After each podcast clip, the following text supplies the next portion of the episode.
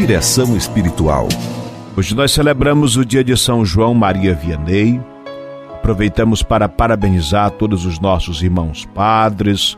São João Maria Vianney é um exemplo de vocacionado. Na direção espiritual de hoje, quero falar de vocação, escutar para discernir o chamado de Deus. Queridos amigos, irmãos e irmãs em Cristo, como igreja, comunidade de fé, queremos louvar e agradecer a Deus pelo dom da vida e pela vocação que cada um abraçou como escolha consciente para vivê-la com dignidade, tendo presente o chamado de Deus e a resposta do coração do homem e da mulher. Todos nós somos vocacionados. A primeira vocação é o chamado à vida o Senhor nos chamou à existência. Depois nós fomos chamados à vida cristã. E depois chamados a um estado de vida específico. Hoje quero falar especialmente sobre a vocação sacerdotal, sem deixar de lado a vocação matrimonial, de onde nascem todas as outras vocações. Como povo de Deus a caminho da casa do Pai, queremos, neste momento da história, à luz da palavra de Deus, como igreja, comunidade de fé, viver este mês vocacional como um convite a olharmos a nossa disposição interior para o serviço do Senhor, através da nossa vocação, seja matrimonial, consagrada ou sacerdotal. Ao mesmo tempo, convido a nos colocarmos à escuta de Deus, através da oração, do silêncio, da participação da comunidade, para refletirmos e discernirmos sobre a pouca receptividade dos jovens ao chamado de Deus à vida consagrada, sacerdotal e matrimonial. A família e a comunidade de fé são espaços privilegiados para o discernimento vocacional dos jovens, que deveriam encontrar apoio e incentivo através da oração e do respeito à liberdade de escolha em relação ao estado de vida. No modo de ver de Jesus, a fé é a fonte do discernimento vocacional. Ou seja, a vocação é uma resposta de fé. Se a vocação para a alegria do amor é o apelo fundamental que Deus põe no coração de cada jovem, para que a sua existência possa dar fruto, a fé é dom do alto e resposta ao sentir-se escolhido e amado. A vocação ao amor assume para cada um uma forma concreta na vida cotidiana, por meio de uma série de escolhas de estado de vida das quais ninguém pode eximir-se.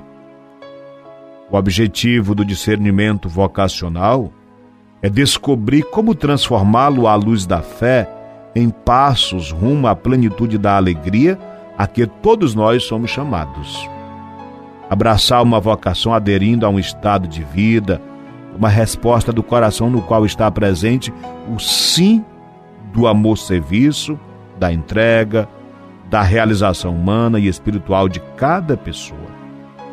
Numa cultura marcada pelo materialismo, o individualismo e a indiferença, que buscam subjugar os valores do Evangelho, é fundamental assumirmos a nossa responsabilidade de cristãos comprometidos com o reino de Deus, apresentando aos jovens os valores da fé e a importância do discernimento vocacional para fazer uma escolha de vida em que possam melhor contribuir através da vocação, dom de Deus, para estar a serviço da humanidade.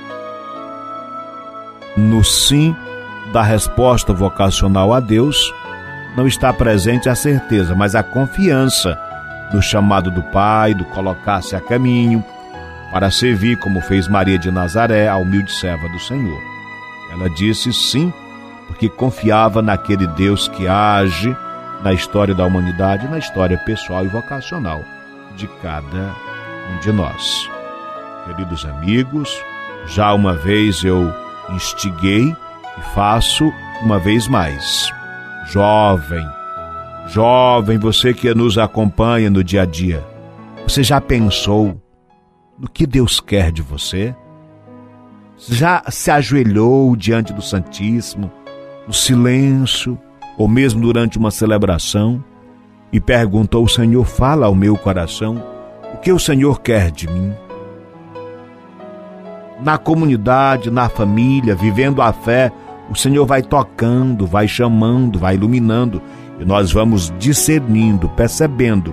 Alguns vão discernindo a sua vocação familiar, outros vão discernindo a sua vocação comunitária, vocação de catequista na família, na igreja, vocação religiosa, vocação sacerdotal. Jovem, tenha coragem. Pergunte a Deus o que Deus quer de mim, o que Deus quer de você. E se o Senhor colocar no seu coração o desejo de ser padre, tenha coragem, tenha coragem. Não venha iludido, o Senhor não ilude. Quando alguém disse, Eu irei contigo, eu te seguirei para onde quer que fores, Jesus disse: As raposas têm tocas, os pássaros do céu têm ninhos, mas o filho do homem não tem onde reclinar a cabeça. Ou seja, ele não faz promessas materiais. Ele simplesmente diz: segue-me, pegue a tua cruz e me siga. Uma vez Pedro até perguntou: Mestre, nós deixamos tudo e te seguimos. Ele foi disse: Não há ninguém que tenha deixado casa, pai, irmãos, tudo por causa de mim do reino dos céus, que não receba cem vezes mais com perseguição e na vida eterna a glória, a glória da salvação. Então, minha gente, nós seguimos o Senhor não iludidos, sem nenhuma pretensão, queremos apenas servi-lo. E é claro que temos uma meta, não é que é perseverar até o fim. E Jesus disse que para quem perseverar até o fim, será salvo. Direção espiritual